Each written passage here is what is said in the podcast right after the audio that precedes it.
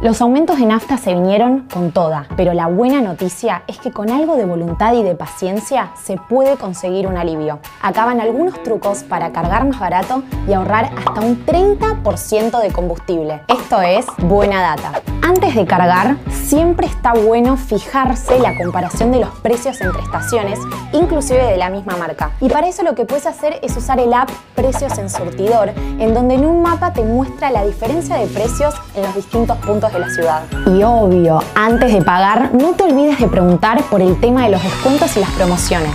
Otro tip para ahorrar nafta es ir a cargar a las estaciones que te queden de paso y evitar los horarios pico, que suelen ser de lunes a sábados de 7 a 10 de la mañana y de 17 a 20 horas. Y en cuanto a los hábitos de manejo, tené esto muy en cuenta. Los expertos recomiendan ir a una velocidad de entre 50 y 70 km por hora para ahorrar nafta. Si estás yendo a 120 km por hora, vas a gastar un 20% más de nafta que si vas a 100 km por hora. Y en un viaje de 25 km, esa diferencia solo te va a hacer llegar dos minutos tarde. Y tu bolsillo lo va a agradecer. En días de calor, modera el uso del aire acondicionado porque puede incrementar hasta un 25% el uso de combustible. Y eso equivale a 200 litros anuales. Así que mejor bajar las ventanillas. Pero tampoco abuses de esa opción porque si vas muy rápido, el aire que entra puede generar una resistencia al avance y hacer que gastes más, que es lo que no queremos. Pagar el combustible a un menor precio es importante,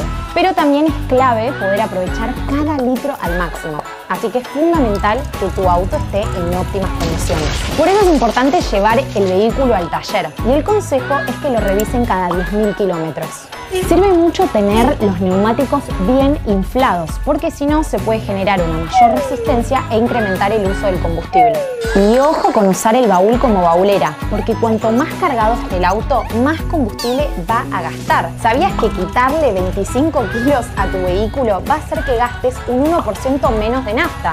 Y eso en todo un año va a hacer que tengas que pagar 12 litros menos. Otro tip es retirar el porta equipajes aunque no lo estés usando, porque puede llegar a incrementar un 7,5% el consumo cuando estás yendo a más de 120 km por hora. Para el bolsillo y para la vida útil de tu auto, estos beneficios son claves, pero también para el medio ambiente, porque si se queman menos litros de combustible, entonces se va a emitir menos dióxido de carbono y partículas contaminantes para la atmósfera. Entonces ahora que ya sabes, ¿qué esperas para aplicar estos tips?